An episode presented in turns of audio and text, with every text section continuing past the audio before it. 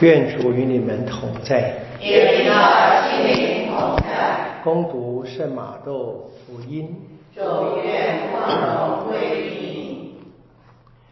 贤士们离去离去后，看上主的天使托梦显于若瑟，说：“起来，带着婴孩和他的母亲逃往埃及去，住在那里，直到我再通知你。”因为黑洛德即将寻找这婴孩，要把他杀掉。若瑟便起来，星夜带了婴孩和他的母亲退避到埃及去了，留在那里，直到黑洛德死去。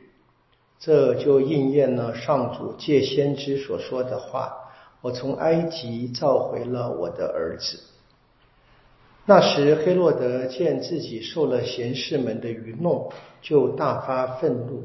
依照他由贤士们所采得的石所探得的石旗，差人将白冷及其周围境内所有两岁以及两岁以下的婴儿杀死。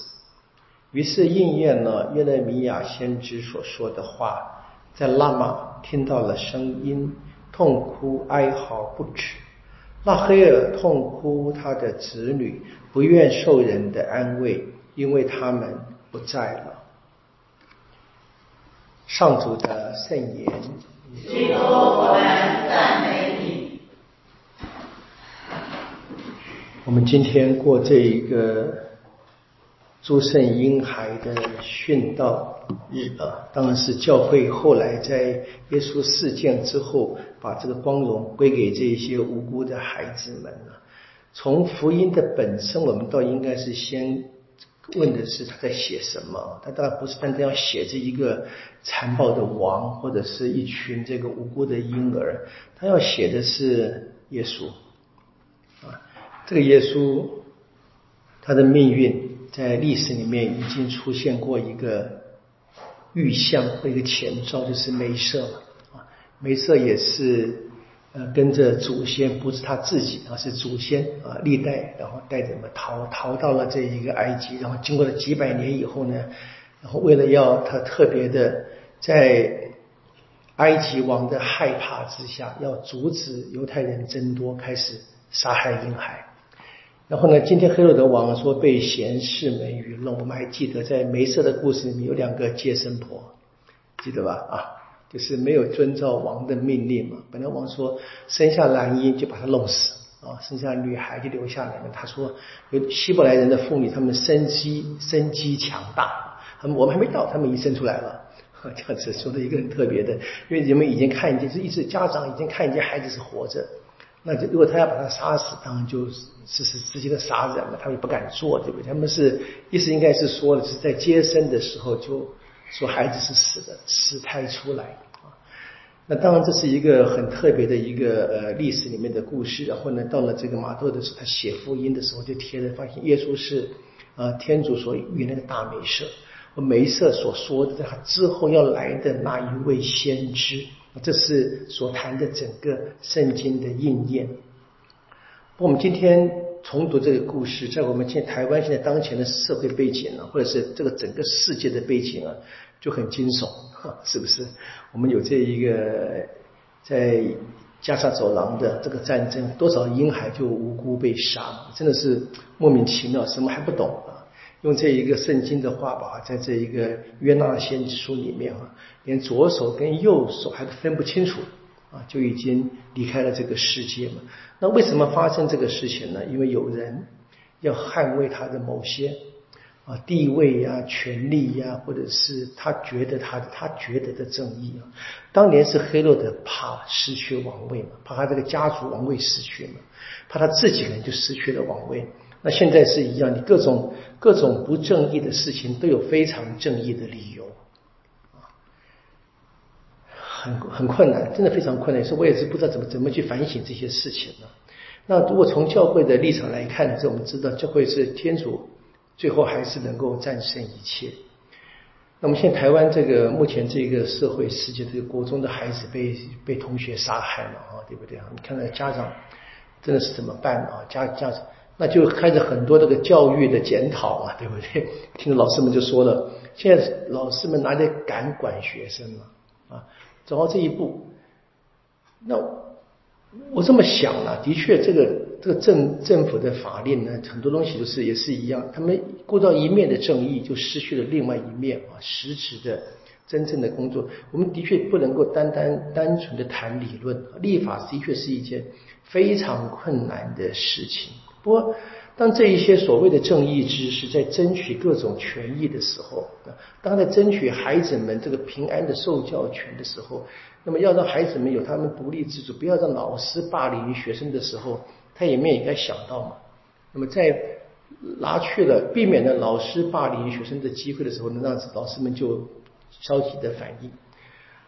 我想是我们可以我们可以掌控什么了？如果我是老师，我可以怎么办？我的确挡不了，挡不了这一些呃所谓的在上位者，这个立法诸公们的讲的话，对不对？但我还是有良心嘛。我们就是总该在这个困境当中想方法把孩子们教育好。那现在整个普遍的气氛呢，是好像就是感觉上嘛啊，就大概说多一事不如少一事嘛。的确，我们可以去责怪这一些立法者的不公，但是一直想的是。这立法者做的不不不周延啊，那我们现在怎么办？啊，我们怎么办嘛？说 作为一个基督徒怎么办？这是我们一直该反省的了，就是不要把这个责任呢，只说外面的环境压压在我们身上的。那正因为这些外在的环境，让让的全部的，像今天若望艺术所说的嘛，谁若说没有罪是撒谎的。当然这是个非常强烈的一个指控或者是教导，但是。谁真正的在自认为自己没罪的时候，会认为自己撒谎呢？那需要非常深的自我反省，非常非常这非常非常强大的一个性德的反省，才能够慢慢的明明白这一点呢。但我们大概至少这些，我们现在基督徒我们知道，说看这个政治的一些讯息啊，你也不能不看，不能完全不管嘛。看就觉得是很荒谬。我们现在的。我们现在的这一个呃政府的这个话题是三块土地嘛，对不对？或者房子，对不对嘛？很荒谬，然后开始控告说控告什么说这个犯意图使人不当选。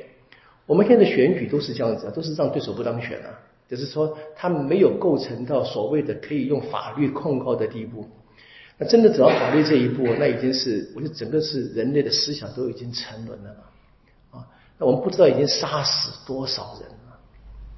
的不知道，言语上、行为上，呃，这个实质上、心理上、精神上，我们都不知道已经杀死多这些人，我真的觉得不知道怎么办。这些在那边在台面上都在呼喊着正义，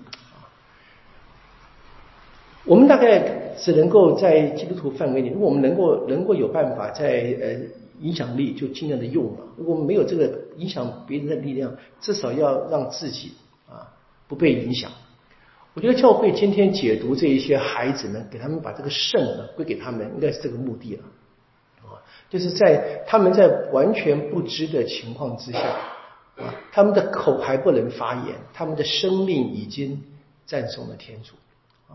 我们当然相信，最后这个孩子们是他们是在天主的手里啊。那么求耶稣帮助我们，能够坚持在信仰当中所得的这些真理了啊。就是我常常去想的是，不要因为别人不好，不要因为别人犯罪，我们跟着抱怨呢，跟着埋怨，甚至跟着自己做，也是不合理的事情。啊，就不要加入这一个罪恶的循环，我们才可以像今天若望医师所说的哈，我们不要成为那一些哈，就是自认为无罪的啊。我们跟别人比，可能觉得好一点点，但是我们记得，我们该比的是天主的恩典。